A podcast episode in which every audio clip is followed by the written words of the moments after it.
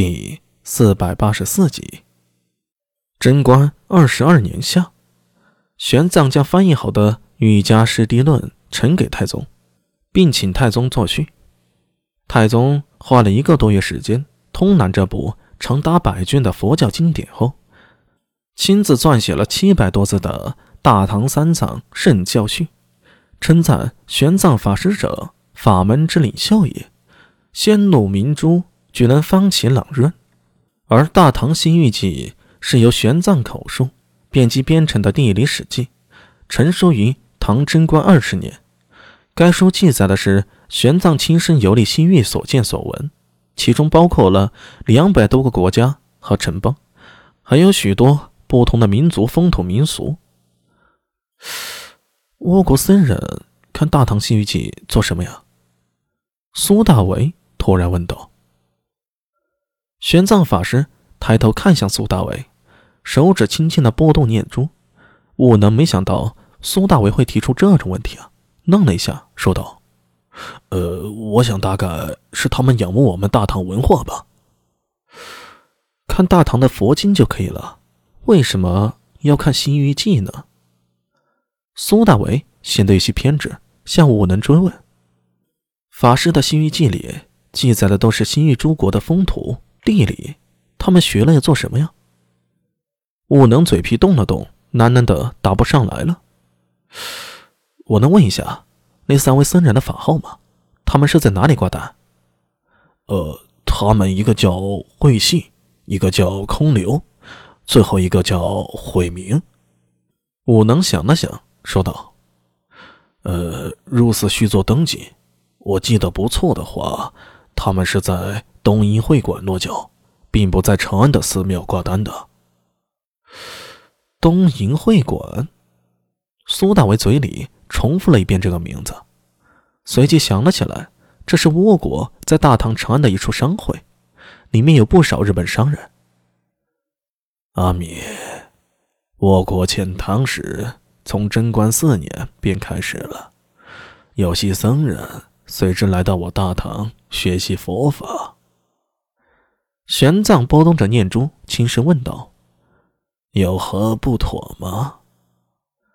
苏大为摇了摇头：“我不知道，但是任何疑点都不能放过。毕竟呢，现在有四个孩子失踪了。”阿弥陀佛。玄奘法师双手合十，轻念佛号。悟能也在一旁双手合十，神色严肃。有什么我能帮上的，尽管开口。玄奘双手合十，面色慈悲。啊，多谢法师。苏大为心念电转，学着玄奘的样子，双手合在胸前，向玄奘微微欠身。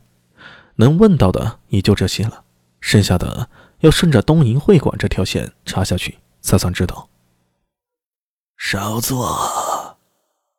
两名老年僧人缓步走进禅房，每人手里啊捧着厚厚的经卷。这是今天译出的经文，首座请看。好。玄奘起身，示意两名僧人将经卷放在案几上。翻译工作繁重而严谨，玄奘法师的时间并不宽裕。啊，法师，竟然还有事要忙。阿弥先告辞了，若有难解之事，再向法师请教。苏大为冲玄奘抱了抱拳。阿弥，稍等。玄奘从案几上拿起一卷经书，双手奉着，走到苏大为面前。这是我译制的《境外实论》，你有空看看，也许会有帮助。啊，谢过法师。苏大为不解其意，但还是伸出双手将书接过。一旁的悟能双手合十道：“经文实论是法师柔意天竺的亲神、火变、难陀、德慧、安慧、净月、护法、圣友、圣子、知月等十大论而成的，其中有大智慧。”啊，多谢了。苏大为苦笑，现在他缺的。不是佛家的大智慧，而是怎么尽快的把这案子给破了。幸好还有陈敏这个不良帅顶在前面，不过只怕也顶不了多久。大理寺刑部都压着的，若是七天破不了案，那真的是要出大事了。只怕连县君裴新简都扛不住这口锅呀。